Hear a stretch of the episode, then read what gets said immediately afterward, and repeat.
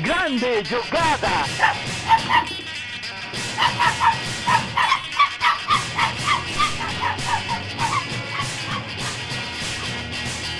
Autogol! Começou! Fala galera, sejam bem-vindos a mais um Autogol, o podcast que não é por causa de um episódio ruim que você vai colocar todo o trabalho abaixo. É, aqui a gente te dá certeza que a gente te dá 99 episódios ruins pra você, pra você falar que realmente é ruim. Não, não é, vai ser um episódio. Não é uma derrota só que, que você vai poder colocar a gente pra baixo. Porque aqui todo episódio é uma derrota. Eu queria saber quais são as outras duas coisas que você pensou. Você escolheu essa, imaginando as duas que você deixou de lado. Uma coisa que não tinha como prevenir era a derrota do Fluminense pro Manchester City, né? Tipo, acho que é, qualquer resultado que não fosse uma derrota do, do time do Diniz seria uma enorme zebra. Não porque o Fluminense não é um time forte que fez por merecer chegar na final do Mundial mas porque hoje em dia, tipo, literalmente qualquer time que enfrenta o Manchester City se sai com uma vitória é considerado uma zebra, porque o Manchester City é o melhor time do mundo. Literalmente, o melhor time do mundo. Acabou de acabar mais ou menos. O jogo acabou com 40 segundos, não. hora que o City fez o primeiro gol, eu falei, acabou. Acabou. A chance era não sair perdendo. E essa chance acabou com 40 segundos. Mas é, o, é, é, é até assustador, né? Ver como a, a diferença, a gente sempre fala isso aqui, né? Da diferença do futebol é, praticado na Europa, do futebol praticado no Brasil, e não só em questão, também em questão de, de ideia de jogo, né? O, o, o Diniz, porra, tem um puta time legal, o Fluminense joga de uma maneira super bacana, a gente elogia sempre aqui, mas é um trabalho de um ano, de um ano e meio, né? O Guardiola tá seis, sete anos no City já. Então não é, não é, não é pouca, não, são, é, são quase oito anos do Guardiola no City já. Então não, não é pouca coisa. Então você tem muito mais estrutura, muito mais recursos. Mas você compara individualmente os jogadores, não tem chance. Tem lunático que quer, que quer fazer aqueles 11 contra 11, mas a verdade é que em todos os mundiais recentes, os brasileiros perdem as 11 posições. É, acho que o único 11 contra 11 é, honesto que poderia ser feito entre o Manchester City e o Fluminense Seria igual eu vi uma vez uma, uma dessas páginas de zoeira do Facebook que fez um 11 contra 11 do Liverpool contra o Manchester United e os 11 era, o, era a escalação dos 11 do Liverpool. Seria mais ou menos isso. Os 11 é a escalação dos 11 do Manchester City. É, é esse 11 contra 11. Sim. É, não tem como, não tem como, assim. A gente vai passar agora alguns dias aí é, vendo os especialistas falarem sobre o que o Fluminense deveria ter feito, né, como o Fluminense deveria ter jogado, o que o Fluminense poderia ter feito diferente para impedir a vitória do Manchester City, quando no fundo todo mundo sabe que não tem o que o Fluminense poderia ter feito para impedir a vitória do Manchester City. É, a, única, é, a, a, a, única, a única coisa, assim, tipo, real que o Fluminense poderia ter feito para para ter alguma chance de enfrentar o City seria criar uma máquina do tempo, voltar ali para a década de 80 e colocar o Renato Gaúcho no auge ali naquele time. o Paulo César Caju sim. no auge ali naquele time, daí sim, daí o Fluminense seria uma chance. E trocar o Manchester City pelo Manchester City dos anos 80 também. Sim, daí... aí daria bom. Daí daria bom. e é, é, mais fácil, mais fácil você voltar e trocar os Cities do que trocar os Fluminense. Porque o City de hoje é muito bom ainda. Então é mais fácil trocar os não, e não, precisa, e não precisa voltar nem, nem tanto. Se voltar ali no começo dos anos 2000, aquele City do Robinho, dava, dava jogo com o Fluminense. Inclusive, tem, uma, tem algo em comum entre o Fluminense e o Manchester City. Né? Os dois times foram rebaixados em seus países para a terceira divisão em 98. Tanto o City na Inglaterra quanto o Fluminense no Brasil caíram para a Série C, lá a EFL League One, é, que equivale à terceira divisão do futebol inglês. E hoje estavam jogando a final do Mundial. Mas é que a gente sempre fala, não tem é, o que fazer, não tem como competir. É aquele tipo de, de jogo que se você jogar 30 vezes, você vai ganhar uma.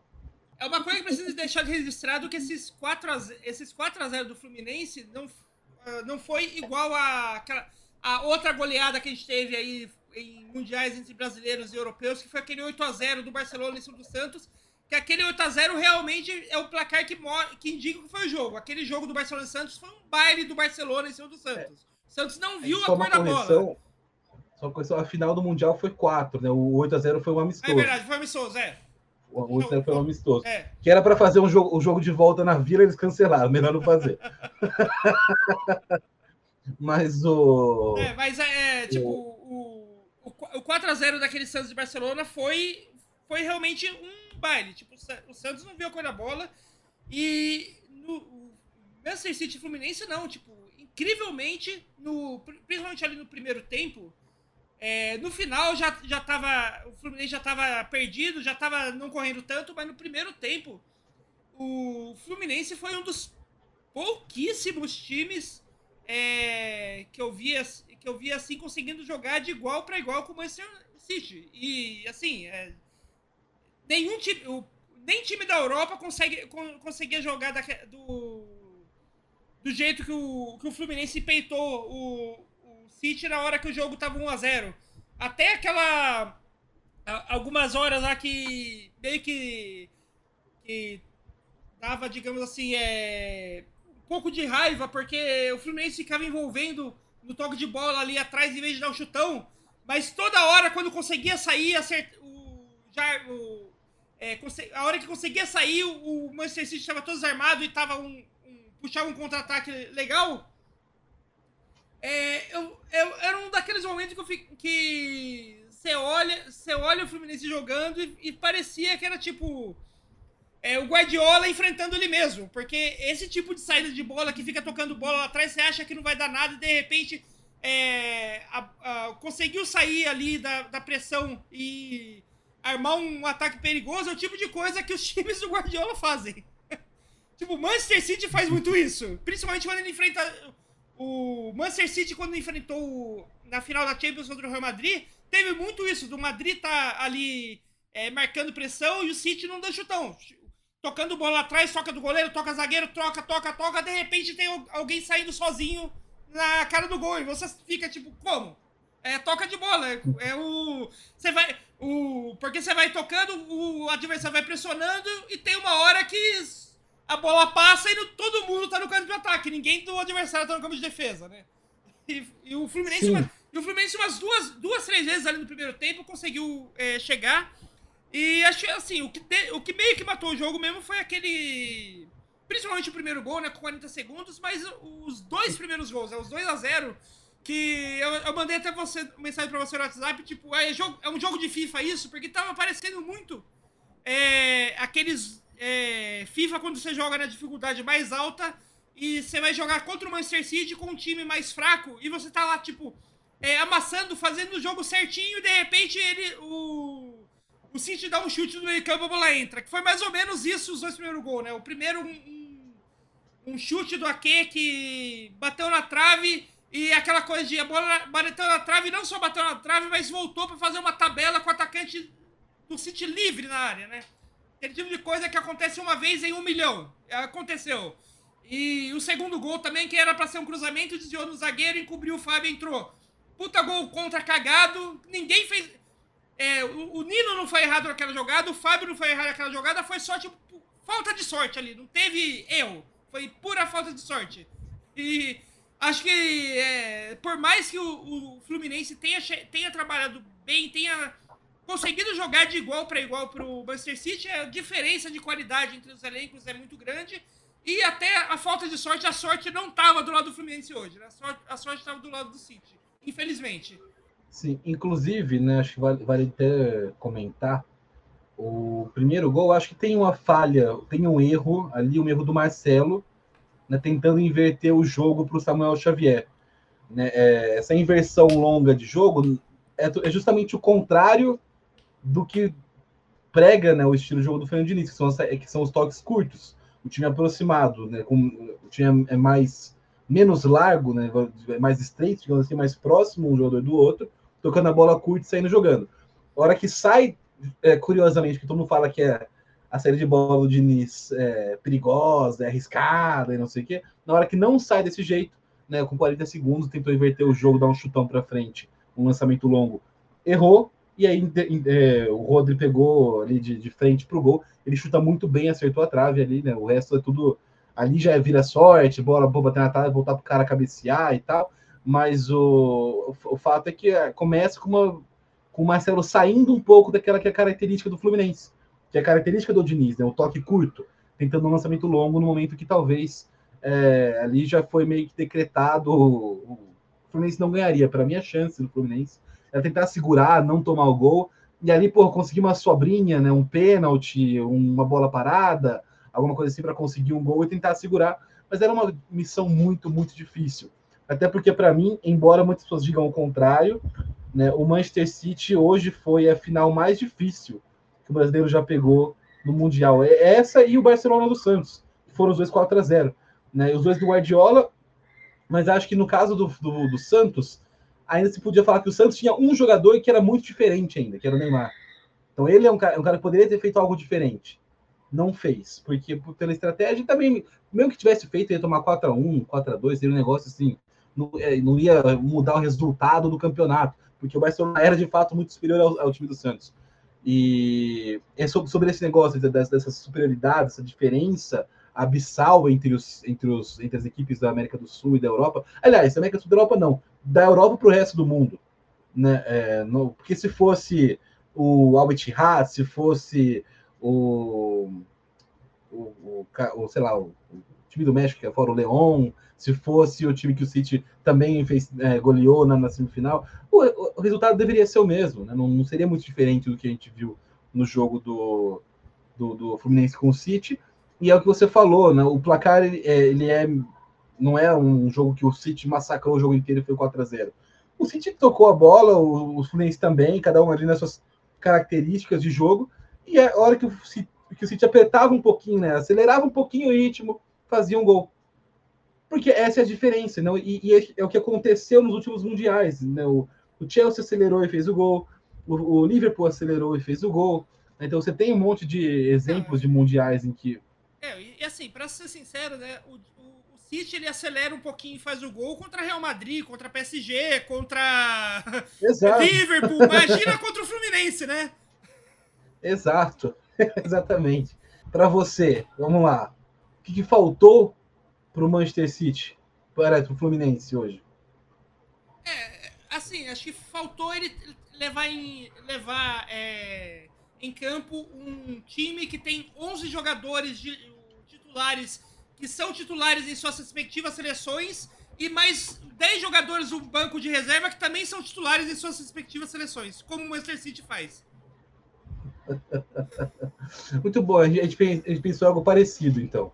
Porque eu diria que faltou um Estado-nação injetando bilhões de dólares no Fluminense. o fair play financeiro é, leniente e um pouquinho de sorte. então é isso, né? O é, fica, fica claro qual que é, qual que é o caminho pro, pro Fluminense ou qualquer outro time brasileiro é, conseguir ganhar o Mundial nos próximos anos. Arranjar um Estado-nação para injetar bilhões e bilhões e bilhões de dólares na montagem de elenco, conseguir fazer com que o. conseguir convencer é, que os jogadores, alguns dos maiores jogadores do mundo, que são titulares em suas respectivas seleções, todas as seleções de porte grande mundial e que estão disputando títulos no cenário mundial, aceitem vir jogar no Brasil. É, o fair play financeiro é fácil. A CB, se, qualquer, se algum estado, estado nação tentar fazer isso no Brasil, a CBF vai virar pro lado e fingir que não está acontecendo nada errado. Isso essa parte do fair play financeiro a gente não, nem se preocupa. Isso é meio dado. Não, precisa nem se preocupar. É. Então é só, só, isso. Se um time, um time brasileiro conseguir um Estado-nação para injetar bilhões nele e, traz, e montar um time que tem 11 titulares mais 10 reservas, com jogadores titulares de algumas das maiores seleções do mundo, o time brasileiro tem chance de ser campeão mundial. E agora vamos para a parte mais esperada do do episódio do ano, que é o prêmio de autogols, né? O nosso troféu mais importante de todos os troféus não que não tem importância nenhuma da internet. Tinha que ter uma vinhetinha de autogols. Aliás, é, um, uma parte de, de o, o, jornalismo de dados é, é, curiosidade interessante de jornalismo de dados a gente teve mais votos no nosso formulário para os indicados de autogols do que pessoas que ouviram o podcast anterior. Olha só.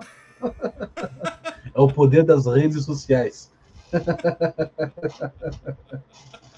Para quem não sabe, né, o Autogols é um troféu que a gente faz anualmente desde o ano passado, então essa é a segunda edição do nosso The Autogols, que é um troféu que premia aí alguns dos, dos atletas, algumas das entidades e algumas das ocasiões e momentos mais marcantes do futebol aí ao longo do ano. Vamos começar com o troféu que é, acho que é o, pelo menos é o, é o, é o troféu que eu acho mais interessante de, escolher os indicados, que é o Prêmio Miguel Borja de destaque que vai flopar. É, é o troféu que a gente dá para aqueles jogadores que se destacaram nesse ano, vão ser vendidos por um caminhão de dinheiro, e aí a hora que eles chegarem no no, no time que comprar eles, eles vão ser considerados enormes flops, porque eles, são, eles não são jogadores daquele tipo craques reais, eles são jogadores de, é, de, de modelo de jogo, né? Então, tipo, se você for jogar no modelinho, no modelo de jogo muito específico, eles se destacam absurdamente. Se você tirar eles daquele modelo de jogo específico, eles não vão saber o que fazer em campo. E às vezes também só fez uma temporada acima da média. Que acontece Sim, também. Que acontece também. Uma temp... Principalmente para atacante. Era uma temporada que, fe... que fez ali um cara que nunca foi um atacante que fez mais de 10 gols no ano. De repente ele tem uma temporada com, com 40 gols. E. Só que assim, essa muitas vezes não é, não é que ele melhorou e vai e atingir um novo nível. Foi uma temporada fora do padrão, né? Ele vai, ele vai voltar a ser aquele atacante de 10 gols por ano. Inclusive no. O ícone, né, que, leva, que dá o nome ao troféu, que é o Miguel Borja, não foi nem uma temporada, foram quatro jogos. Ele fez quatro jogos acima da média e foi o suficiente para ser contratado. Por isso, ele, inclusive, é essa figura né, que é escolhida para representar esse tão importante troféu da podosfera brasileira, Rafael Noia. E os indicados para o prêmio Miguel Borja de destaque que vai flopar são Ferreirinha, atacante do Grêmio, Hirassi, atacante do Stuttgart da Alemanha. Lucas Perry, goleiro do Botafogo. Pita, atacante do Cuiabá. E Opendá, do atacante do Red Bull Leipzig da Alemanha. Bons, fortes indicados, né? Fortes indicados, inclusive Ferreirinha tem uma chance de flopar no São Paulo no ano que vem. Sim, Fe Ferre... Tudo indica que ele vai flopar no São Paulo. Então você ouviu antes aqui no Autogol. ele tem uma chance real de flopar no São Paulo. O detalhe curioso sobre esse troféu não é que ele só não é chamado de troféu Lulinha, que o Lulinha não chegou nem a ser vendido, ele flopou antes. Fortes indicados, né? O, o, o, acho o Guirassi do. O Guirassi e o Opendar acho que são provavelmente uma. Um ótimo exemplo daquele, daquele caso que eu comentei antes de o, o atacante de 10 gols por temporada que faz uma temporada de 40 é vendido por milhões e depois volta a fazer 10 gols por temporada porque o Opendar nem tanto, porque o Opendar é, é, é, relativamente jovem, né? Mas o Guirassi, ele tá aí já há algum tempo, nunca teve destaque e agora e tá numa temporada ali do Stuttgart esse ano que tá, sei lá, caminhando para Se ele manter a média, ele vai terminar com 40 gols no campeonato alemão. o que é, é um o Opendar, o Opendar, eu, eu arrisco dizer que é o novo Timo Werner do Leipzig. Mas vamos ver, vamos ver. O tempo, o tempo pode me provar errado. E o prêmio Miguel, Miguel Borja de destaque que vai flopar fica para. Ferreirinha do Grêmio! Aê! Aê eu, parabéns, eu, Ferreirinha! Parabéns, Ferreirinha! Eu tenho a impressão de que o, de que o fato do São Paulo tá atrás, ter oficializado que tá atrás dele teve uma certa força aí na hora de definir quem que vai ser o próximo CFF vai flopar. Porque, como a gente sabe, assim como o Manchester United, o São Paulo é muito bom em encontrar esses destaques que vão flopar no mercado. É muito bom, o São Paulo tem um histórico muito bom, né, em, em trazer jogadores que vão decepcionar. E o Ferreirinha ele é disputado, né, para ser decepção de vários clubes do Brasil atualmente. Né? Ele, ele, ele, ele é, é o, o, caso clássico do jogador rápido, baixinho, que parece ser habilidoso nos melhores momentos do Fantástico. E todo mundo fala, porra, esse cara ia ser bom, porque eu vi só o jogo do Grêmio contra o time dele. Aí, pô, esse cara tá driblando ali, tá ciscando e tal. Sendo que o Ferreirinha é mal titular do Grêmio é. Mas tudo bem. E já que a gente está falando do São Paulo, vamos pro próximo prêmio da noite, que é o prêmio Diretoria do São Paulo. É, que é um prêmio que a gente dá para a diretoria mais amadora do ano. Que, incrivelmente, esse ano, a diretoria do São Paulo em si, apesar de dar nome ao prêmio, não está disputando porque, assim, vamos ser justos, né? Esse ano a diretoria do São Paulo não fez tanta merda comparado a outras diretorias aí do Brasil e do mundo. E não só não fez tanta merda, como, como resolveu trabalhar no final do ano. São Paulo fechou uns acordos aí, né? Tá fechando naming rights de estádio, patrocínio, material. Não, a, a, a, não, a, a, renovação de três anos com o Lucas foi o maior golaço da diretoria esse ano. Eu não esperava que o São Paulo foi. fosse conseguir renovar com o Lucas. Cara, é coisa de louco, coisa de louco. Né, o, o, então, o diretor de São Paulo decepcionando né, é, nesse ano de 2023 e não estando nem entre os indicados ao prêmio de diretoria de São Paulo. É, nossa, esse é o tipo de decepção que, que eu adoro ter como São Paulino, que é ver a diretoria de São Paulo me decepcionando porque eles fizeram um bom trabalho. Exato, caralho. Tô surpreso. Normalmente você surpreende porque você acha que vai ser ruim e acaba sendo pior. Esse ano se surpreendeu positivamente. É uma, é dupla surpresa. Caralho. Como, como todo ano acontece, acontece, a gente tem fortes candidatos aí para o prêmio Diretoria de São Paulo. E os candidatos desse ano são a diretoria do Vasco, que quase tomou um calote da SAF, a diretoria do Flamengo, que manteve um clima de UFC no vestiário que culminou até com o diretor mordendo o torcedor no, num shopping. No meio do shopping, o diretor entrando em briga com o torcedor e mordendo o cara. A diretoria do Corinthians, que fez um debate pré-eleição ali uma semana antes das eleições para novo presidente, onde os dois candidatos apenas trocaram insultos durante uma hora e não discutiram absolutamente nada sobre propostas para o Corinthians a Federação do Futebol Feminino Espanhol, que bancou o técnico Jorge Vilda, mesmo ninguém, nenhuma das jogadoras jogando, gostando dele e quase e cerca de 18, cerca de 20 não, 18 jogadoras tendo entrado em greve e se recusado a jogar pela seleção enquanto ele fosse técnico.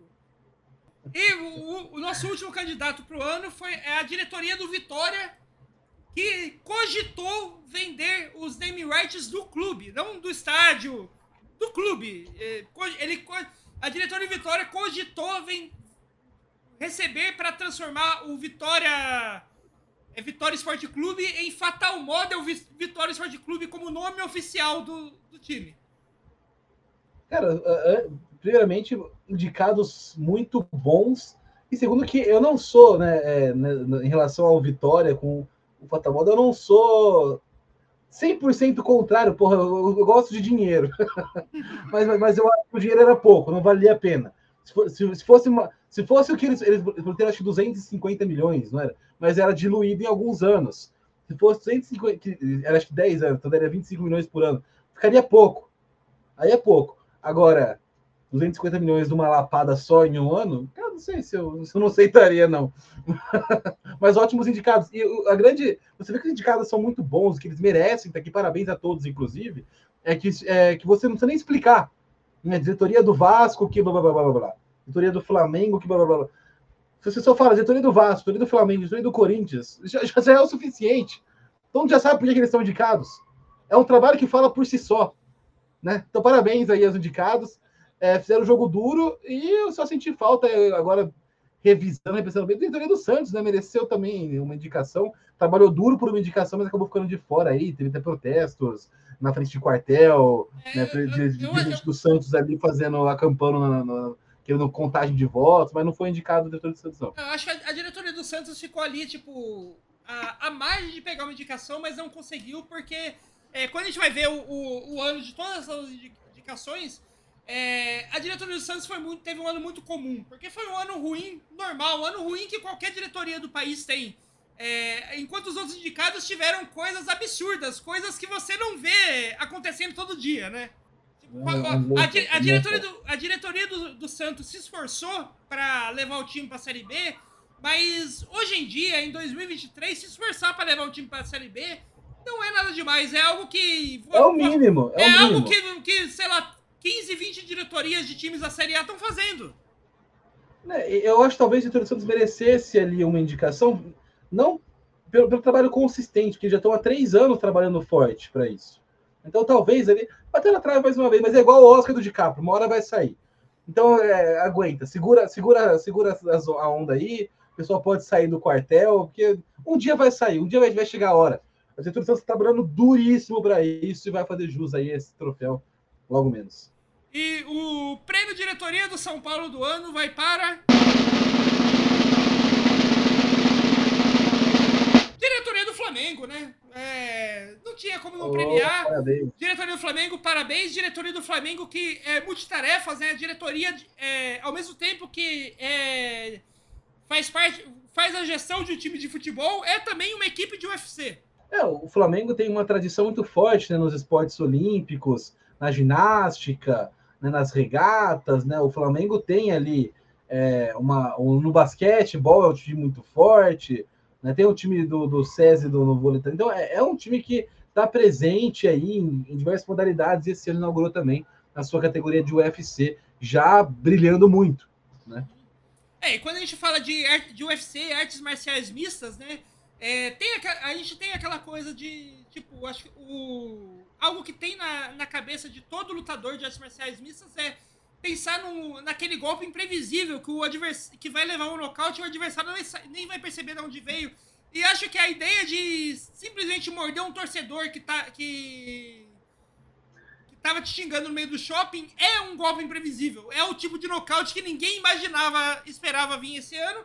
E assim, esse, no, esse nocaute metafórico da diretoria do Flamengo faz com que ela seja é, a grande merecedora de levar o prêmio de diretoria de São Paulo esse ano. Sim, e, e, e, assim, a gente fala muito sobre a mordida, né? Que foi um episódio marcante ali, que, que talvez tenha colocado o Flamengo como grande favorito a esse troféu, mas também o Flamengo fortaleceu essa categoria de MMA é, desde antes disso. né? Teve o caso do soco do auxiliar no Pedro, teve o soco do Gerson no Varela. Então, é, o, o Flamengo ele vê- não chegou só para fingir, né? Eles realmente estão investindo pesado aí no MMA, no UFC, então muito bacana a atitude do Flamengo e daí premiada justamente com o troféu Diretoria do São Paulo. Parabéns, Flamengo! Parabéns, Flamengo!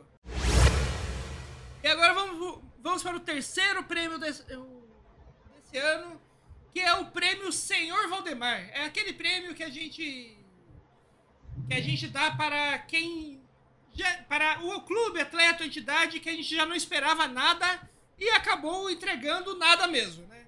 É o prêmio que é, foi batizado em homenagem ao grande Valdemar Lemos, né? Que é o o, o técnico que tem a, aquele, aquela entrevista lá do diretor do Flamengo do começo dos anos 2000, né? Que virou meme, né? Que é o, o nosso técnico é o senhor Valdemar, que é, na hora que ele é anunciado, a torcida já começa é, pedir a sério o treinador. Que inclusive virou um documentário nesse ano, um documentário da ESPN chamado Por que o Valdemar? que é a pergunta que o Cícero Melo faz. E a pergunta que muita gente fez, Guilherme, por que- mas por que o Valdemar, hein? Esse, esse Brasil quer saber. Por que o Valdemar? Então tem um, um documentário bacana da ESPN feito esse ano sobre é, essa fatídica entrevista do Flamengo, onde o Flamengo troca o então treinador Oswaldo Oliveira pelo irmão dele, Valdemar Lemos. Ótimo momento, grande momento, histórico. E os, os indicados para o Prêmio Senhor Valdemar desse ano são o prefeito Ricardo Nunes da cidade de São Paulo. Prefeito, eu falo ali entre com interrogação, porque é, tecnicamente ele é o prefeito, mas a gente sabe que na prática a cidade de São Paulo não tem prefeito. Né? Então, Fortíssimo candidato. É, o podcast Autogol, que todo ano é um fortíssimo candidato também na categoria Senhor Valdemar. Dois anos consecutivos a gente competindo nessa categoria. Parabéns a nós. o Clube Botafogo de Futebol e Regatas, a Seleção Brasileira Feminina e o Manchester United. Grandes candidatos, né? Fortes, fortes candidatos. Desses cinco jogadores. Cinco.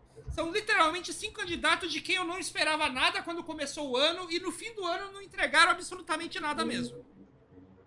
Cara, muito, muito forte, muito acirrada essa disputa. Eu, eu só tenho aí uma crítica, talvez, à academia, né? na- porque o Botafogo de Futebol e Regatas não deveria nem estar na, na lista, porque é, talvez deveria, deveria ser no prêmio Sr. Valdemar barra Botafogo, porque, pô, se for, se for, se for indicar Botafogo, todo mundo cara não tá indicado. É sacanagem. É tipo o Real Madrid ganhando a Champions nos anos 70, ganhava todos a Champions. Não dá, não dá. Não, não pode. Eu, eu sou contra, eu sou contrário a, a ter o Botafogo ali participando.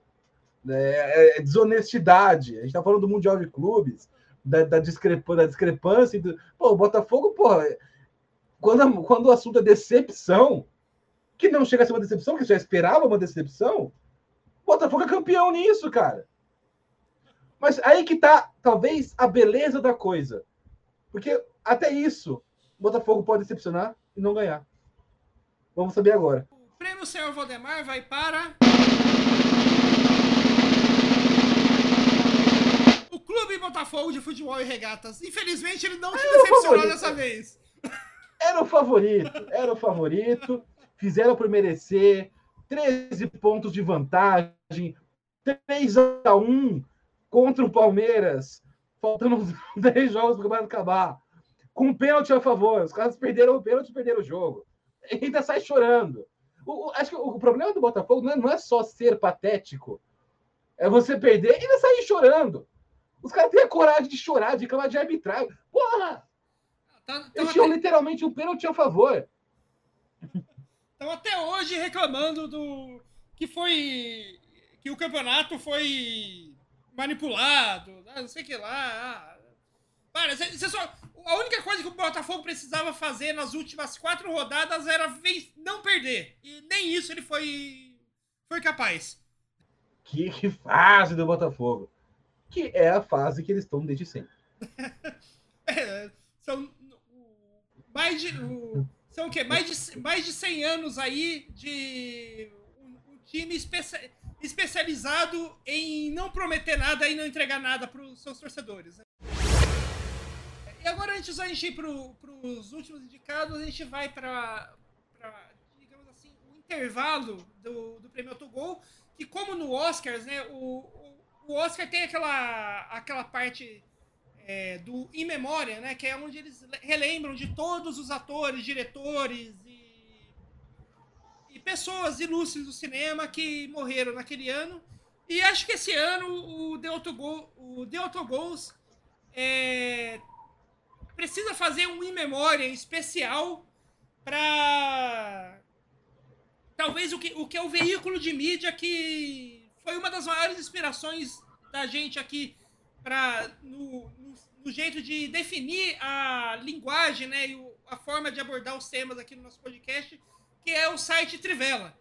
É, o Trivela que, assim, tecnicamente não morreu porque o site continua existindo, mas ele foi. Ele teve uma mudança editorial forte nesses últimos meses e ele basicamente morreu a ideia daquela tri, do, do Trivela quando começou.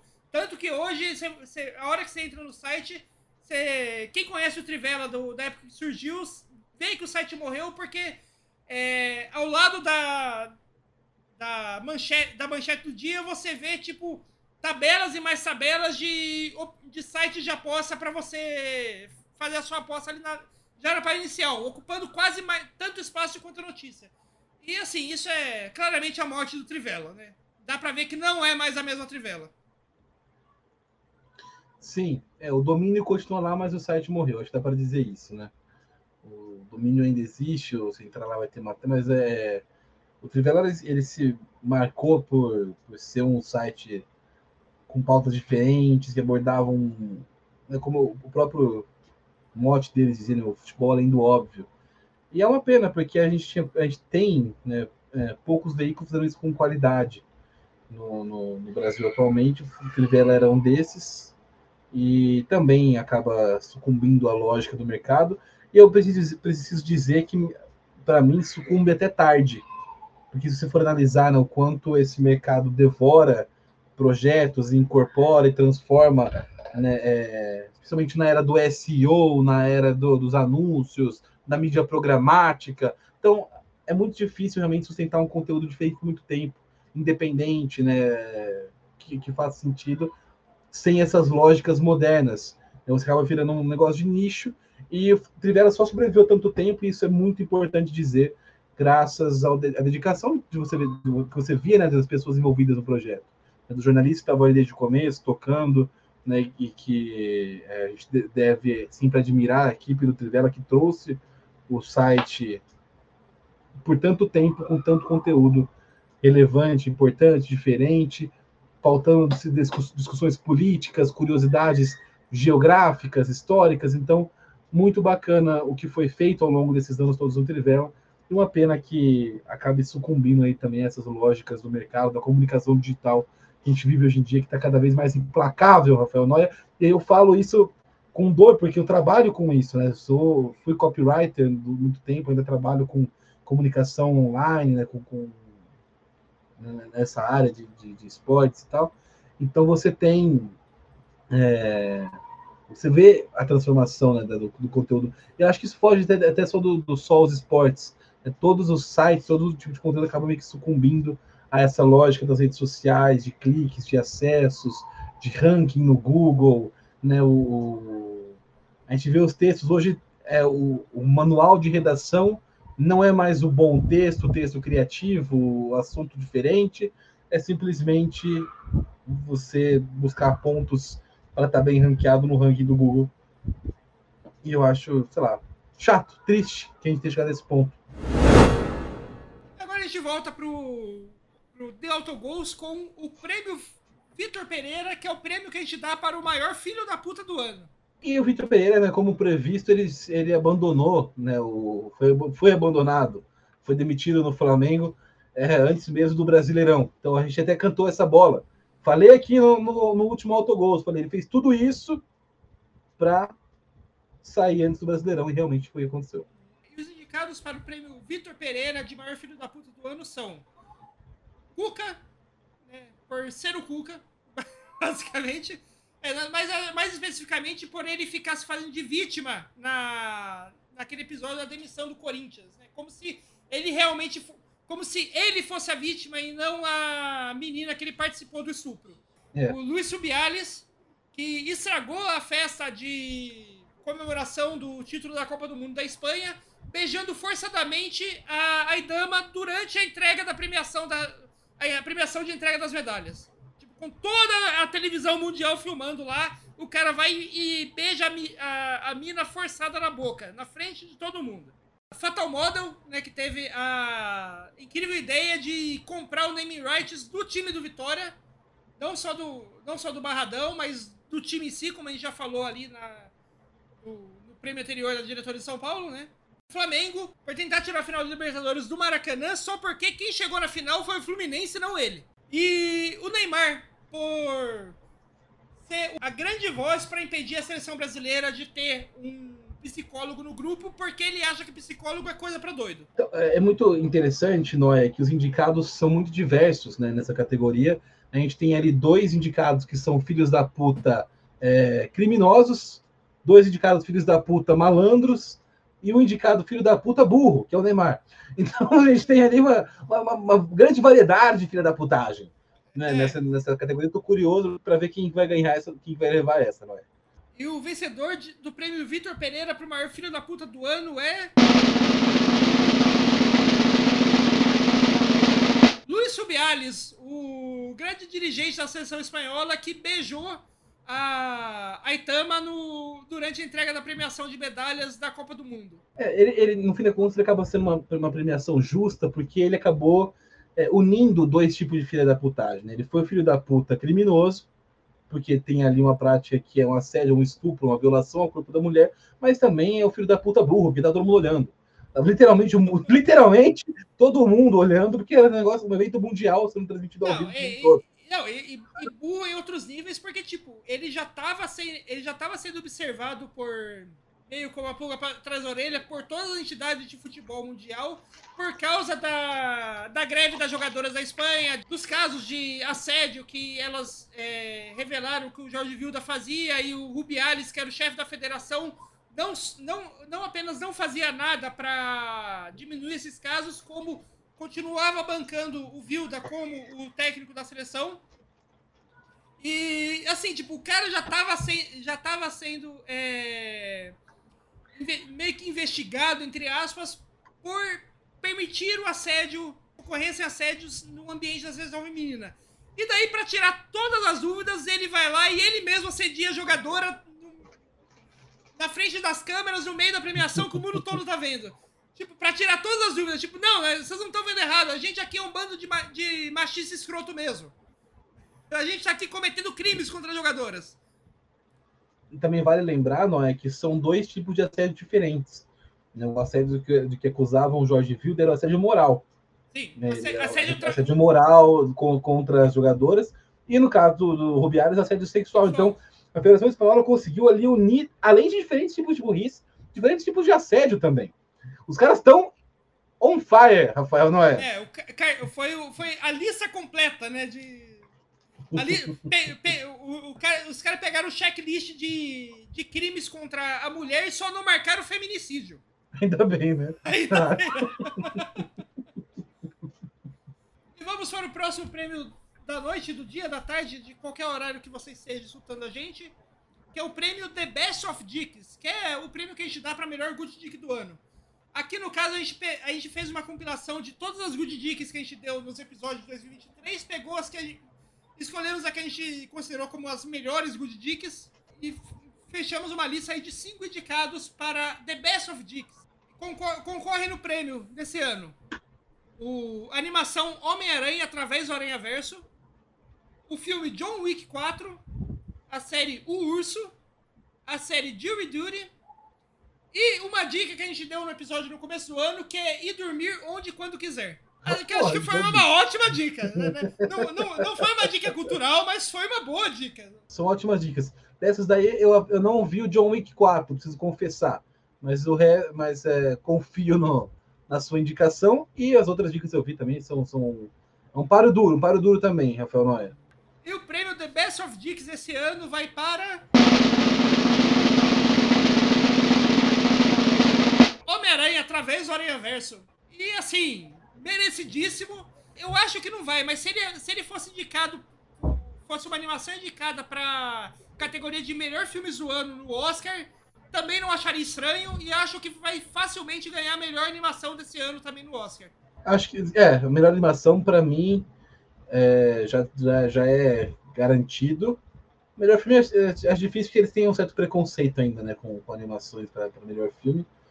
É uma barreira que a academia ainda não superou né, no, nos Oscars, mas não seria nenhum absurdo, até porque eu não lembro de ver algo falando, nossa, esse filme aqui é muito melhor que, que Homem-Aranha. Eu não lembro, pelo menos. Mas também não vi tanto filme assim esse ano, preciso ser, preciso ser honesto. Vamos para o, o penúltimo prêmio, da, o prêmio de hoje, que é o prêmio Autogol, né? Que é o, é o troféu que premia pessoas, organizações ou entidades que tomaram decisões achando que iam receber ali só palmas e aclamação geral. E no fim foi, foi tudo um tiro no pé. Os indicados para o prêmio Autogol desse ano são o Jorge Vilda, é, ex-técnico da seleção espanhola, que achou que depois de ganhar a Copa, ia sair impune de todas as merdas que ele fez nos bastidores, né? Todos os assédios trabalhistas que ele fez com a seleção porque ele ganhou a Copa.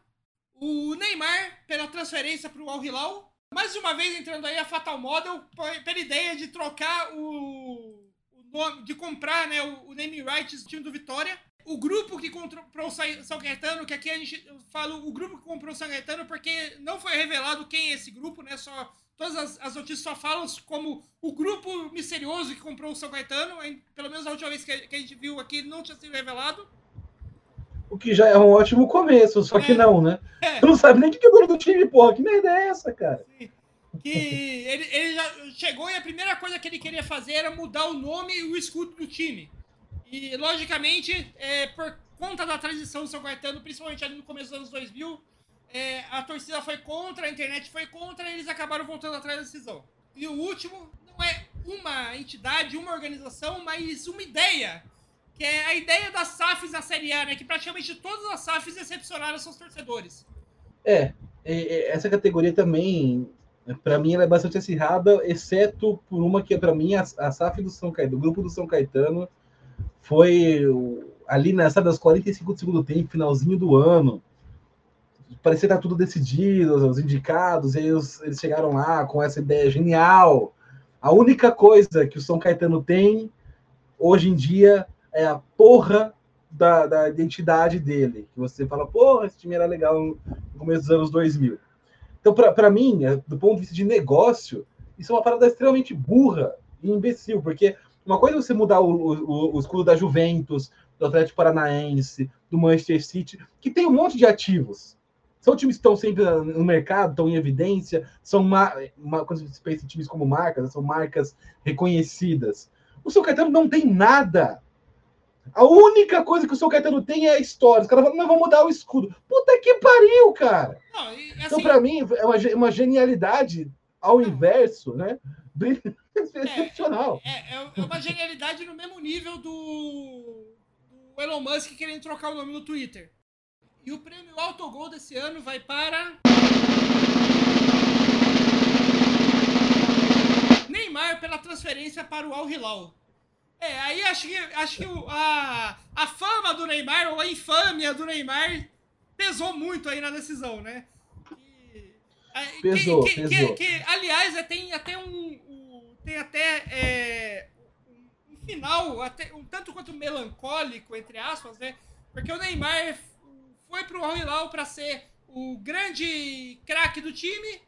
Ele mal jogou e ele foi meio já que cortado do time para dar espaço para pro Al Hilal nessa próxima janela contratar um outro um outro estrangeiro para um problema na lateral esquerda que ele tem. Porque o Neymar tá, tá, machu, se machucou e não vai jogar até o fim da temporada. brilhante. E tem um detalhe sobre o Neymar, que pode mudar um pouco esse cenário. Eu, não, é, embora eu ache que o grupo do São Caetano era para mim o, o, o, mais merecedor desse troféu, né? O, o, Neymar seria ali também uma, uma escolha muito justa, e a menos que uma teoria que vem pipocando na internet seja verdadeira. Há uma teoria que diz que o Neymar foi para a Arábia Saudita com o intuito único e exclusivo de acumular capital financeiro para comprar o Santos rebaixado. Nesse caso, nesse caso, se foi, foi uma estratégia inteligentíssima. Não, Mas é... dado o histórico, não, não diria que é isso. E vamos aí para o último prêmio, o grande prêmio do, do Autogols, que é o troféu Fernando Diniz, né? Que é o é o nosso é o nosso prêmio de melhor filme, entre aspas, né, do Oscar, né? O prêmio para quem a gente dá pro melhor atleta, melhor organização ou melhor entidade do ano, né? Os indicados nessa categoria para esse prêmio Fernando Diniz esse ano foi Dorival Júnior, técnico do São Paulo. Ele mesmo, Fernando Diniz, técnico do Fluminense. Fernando Diniz que dá nome a essa categoria e foi indicado para ela esse ano. A seleção espanhola feminina, que ganhou a Copa do Mundo, né? E não só ganhou a Copa do Mundo, mas teve ganhou toda aquela queda de braço com a diretoria da Federação Espanhola. Rebeca Andrade, ginasta brasileira, que foi ouro, foi ouro, pra, foi ouro no Campeonato Mundial, né? Na verdade, foram várias medalhas, né, da, da Rebeca Andrade. Ela, ela bateu a Simone Biles na prova dos saltos, Simone Biles que é lá, o Messi hoje da, da, da ginástica mundial. Ela foi muito bem também no, no, no, no PAN, na, nas, nas categorias que ela disputou. Então, a, a, um ano histórico, tá, era, né, nem, nunca na história da ginástica brasileira né, tinha tido tanto alguém com tantas medalhas quanto a Rebeca Andrade, medalhas importantes né, nos Pan-Americanos, no, no, no, no, Mundial. Né, então, elas são duas, é, foram dois ouros e duas pratas no PAN, quatro medalhas no PAN e também é, dois ouros e uma prata no Mundial de Ginástica. Então, um ano fora da curva da Rebeca. É fora da curva não, porque ela já vem numa crescente muito grande, fora da curva da ginástica brasileira. Um excepcional da Rebeca Andrade. Parabéns para ela. E fechando aqui a lista, o time feminino do Corinthians, né, que também teve um ano praticamente ganhando tudo, né? E levou o, o a, tanto ganhou tudo que hoje o técnico do o Corinthians é também o técnico da seleção brasileira feminina. E o prêmio Fernando Diniz para o melhor profissional, atleta, clube, entidade e organização do ano vai para. Fernando Diniz, técnico do Fluminense.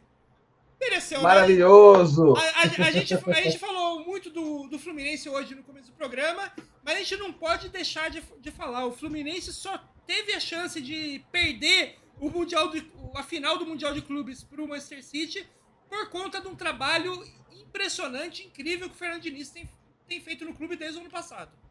É, a gente fala muito do Diniz aqui, acho que vale mais é, reconhecer. E aqui fica até o meu o meu comentário, para ser justo, eu não votei no Diniz, mas acho mega merecido também. É, todo mundo sabe o quanto eu admiro, nós sempre falamos do Diniz aqui na, na porra do podcast, mas o, o né, é, é, um, é merecido. Ele, pe, ele pegou um time que não, não era candidato ao título da Libertadores, né, e conseguiu um título inédito para ele, para o Fluminense. Ele tirou esse estigma de não ser campeão. Um técnico que jogou apenas seis séries As na história, né, do, do, na sua carreira. Né, no, então, é muito começo de carreira do, do, do Fernando Diniz ainda no, no, no começo de trajetória para ele no futebol. Né, e o pessoal é cheio de querer.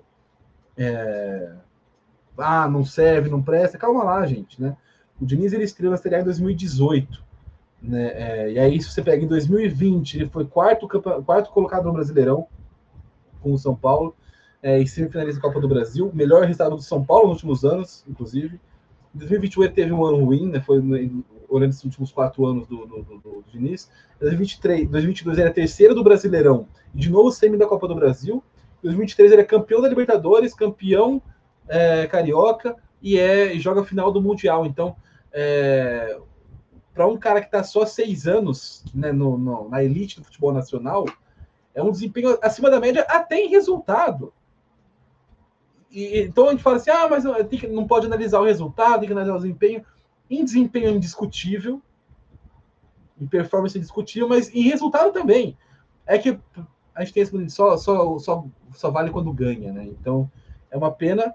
E aí, tá, para fechar né, o assunto de Diniz, Fluminense, Mundial e, e, e bola para frente, eu vi muito, muito, muitos comentários hoje né, na internet no jogo do Fluminense contra o Manchester City sobre o estilo de jogo do, do Fluminense, de sair jogando, de sair jogando curto e tal. É, e para é tristeza, porque assim, uma coisa é você entender e não gostar. Entender e, gost, e gostar, sabe? É, o, o, gosto ele é algo meio abstrato. Tem gente que realmente prefere um time jogando de maneira mais defensiva, mais reativa. Tem gente que gosta que os seus times, né, seja aquele time que para o busão, e chutão bola para o mato, jogo de campeonato, campeonato. Isso eu não julgo.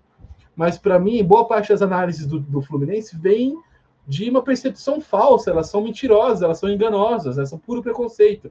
Um fala, ah, não, não, eu respeito, mas não gosto, porque é muito arriscado. Né, o Luiz Roberto, na, na transmissão, usou a palavra risco pelo menos umas 30 vezes. Se fizer um drinking game, cada vez que, no, que, o, que o narrador fala risco, arriscado, é, você sai de lá chapado, vomitando, porque tem esse preconceito, quando na verdade, para mim, é uma das saídas de bolas mais seguras da América Latina. Não, Se você for analisar o São Paulo do Dorival Júnior, entregou muito mais bola sendo jogando errado do que o Fluminense. Não, ali, aliás, a então, gente, então... aliás, a gente, a gente precisa também, é, como você já pontuou no começo do, no começo do podcast, a gente precisa deixar claro, né? Tipo, o Fluminense tomou quatro gols do Manchester City na final do Mundial. Nenhum deles foi por saída de, foi por ter perdido a bola na saída de bola, por, por tocando. Ele, ele tomou o primeiro porque ele saiu, tentou, como você falou, o Marcelo tentou sair daquela daquela da característica do toque curto para sair a bola, ele tentou inverter uma jogada e errou. E esse foi o único gol que o Fluminense tomou por uma saída de bola errada, que foi quando ele tentou sair do, da característica dele. Porque, Sim. porque todas as vezes que ele tava saindo, tocando a bola ali, que ficava o, o, o Luiz Roberto ficava falando que era arriscado, era arriscado, mas eles todas as vezes conseguiu colocar o Man City na, o City na roda e sair tranquilo e sair com a bola bem dominada no jogo, do, da linha de fundo, da linha do, do campo defensivo. Num, é arriscado porque você vê o, o, a, o é, pessoal não, não tá acostumado com esse tipo de, de jogo, jogo é, frio, né? Tipo de ah, tô, tô triangulando aqui a minha bola no campo de defesa igual eu faço no campo de ataque. E acha que no campo de defesa é para dar chutão só tirar de qualquer jeito. Não tá acostumado com esse jogo, digamos assim, calculista, né? Que é um. Que é do futebol moderno hoje, da era pós-Guardiola. Mas. É. O, a, a chance de você perder a bola tocando de, de pé em pé em jogadores que estão ali próximos para você triangular ela é muito menor do que você dando chutão e sabe-se lá em, com, em quem, com quem essa bola vai, vai sobrar. Normalmente sobra com o adversário, porque o chutão. Esse chutão da, da- do campo defensivo quase nunca abre, arma um ataque. Ele normalmente só devolve a posse de bola para o adversário. É exatamente isso. E, e, e para mim, o que mais me entristece não é a, pessoas não gostarem. Eu acho que tem, pô, tem de gostar ou não gostar daquilo que elas querem gostar ou não gostar. Mas a, a- onde o que me entristece né, de verdade é justamente isso, é a falta da profundidade do debate. É você estar sempre só repetindo coisas que não fazem nem sentido. Qualquer um teria dificuldade em encontrar gols sofridos pelo Fluminense que começam em erro na saída curta. Por outro lado, a lista de gols marcados pelo Fluminense que começam jogando dessa forma é enorme. Então, é, é, é, é, para mim, é, é o argumento que não é aceitável. Eu consigo lembrar de muito mais saídas erradas de outros treinadores do São Paulo recentes, com o Dorival, com o Ceni, com o Crespo, que com o Diniz. É, é, é, sabe aquele efeito Mandela que a gente fala? Você começa a pensar, não, o time toma muito gol e bola. Quem vê pensa que todo jogo do Fluminense é 5 a 5 com cinco erros de saída de bola. Né? É- é- é- é- vai, criar, vai criar uma falsa verdade. Então, para mim é muito triste quando o debate fica raso dessa forma. Né? Fica superficial dessa forma. Porque não, não, não traz. É diferente quando não, eu gosto do jogo posicional que o técnico X faz, porque é assim ou não, prefiro o jogo, jogo do Diniz, mais dinâmico, de, de toques curtos. Pô, eu acho bacana, de- de- desse debate sai evolução. Agora, você simplesmente falar, não, o Fluminense toma muito, é, eu não gosto porque é arriscado. Arriscado onde? Você não toma nenhum gol assim e faz um monte. Né? Sei lá. Então, para mim, o que me entristece em relação ao Diniz é mais isso, é, é, é o número de falsas verdades que as pessoas usam para justificar algo que não tem um embasamento, é só preconceito. Parabéns, Fernando Diniz, mais uma vez, né? É, mais um, um troféu aí para a galeria dele esse ano, né? Levou, ganhou o Campeonato Carioca, ganhou a Libertadores e agora tá ganhando o prêmio Fernando Diniz. Que outro treinador que pode falar que tem na prateleira, na sua prateleira de troféus, um troféu que é nome, que é nome, tem o próprio nome dele, né? Que é em homenagem a ele mesmo. Pois é. Parabéns, Diniz, pelo, pelo troféu Diniz. E é isso aí, esse chega ao fim o, o, o autogol, o último autogol desse ano. A gente não vai soltar mais episódio esse ano, até porque a gente tá gravando já no dia 22 de dezembro, né? A gente não tem nem tempo hábil pra gente gravar, gravar outro episódio e soltar ainda esse ano. É isso. Um feliz ano novo, então. um feliz ano novo é, para você, Rafael Noia, para os ouvintes do Autogol, para o Fernando Diniz, para a Rebeca Andrade, né, para pessoas que a gente gosta, que fizeram aí um bom 2023, 2024 seja um ano bom também. É, e é isso, muito sucesso para todos nós aí. Acho que é um ano que começa, talvez, é um ano que passou, a gente que vinha numas loucuras brasileiras, bolsonarísticas dos últimos anos aí, meio, né, meio- eram anos meio intensos demais, foi um ano, sei, estranhamente normal, né, com altos e baixos, como um ano deveria ser, né, acho que é uma sensação de semi-normalidade de novo, talvez até estranho fechar um ano sem falar, meu Deus do céu, o que foi isso? Obrigado aí você, a todas as quatro, três, e três ou quatro pessoas que acompanharam o Autogol em todos esses episódios do ano. É, todos vocês tenham um ótimo ano, uma ótima virada e falar pra vo... dar um spoiler pra vocês. é, Esse a gente tá fechando o ano no nosso episódio 99, o que quer dizer que a gente vai abrir 2024 com o episódio número 100 do Autogol. Quem diria que a gente ia chegar nesse episódio? E por incrível que pareça, isso foi combinado. Não é, não é Miguel. Realmente a gente planejou encerrar o ano 90 99. É bagunça, mas não é tão bagunça assim, não. Ou é? Não sei. Tudo bem que o, que o primeiro plano era a gente fazer um episódio 100 antes do, do Autogols, mas os planos mudam, né? Deta detalhes, detalhes, detalhes. É isso aí, galera. Um bom. Boas festas aí pra todos. Que o ano que vem seja um ano ainda melhor do que esse. Continue, que continue o ano normal, apesar que eu acho que vai ser um pouco menos normal, porque ano que vem a gente tem eleição nos Estados Unidos. Eu acho que vai ser um é. pouco menos normal do que esse ano, mas é, que seja um bom ano aí para todos vocês. Um abraço enorme aí para toda a família Autogol. E é isso aí. Ano que vem a gente está de volta.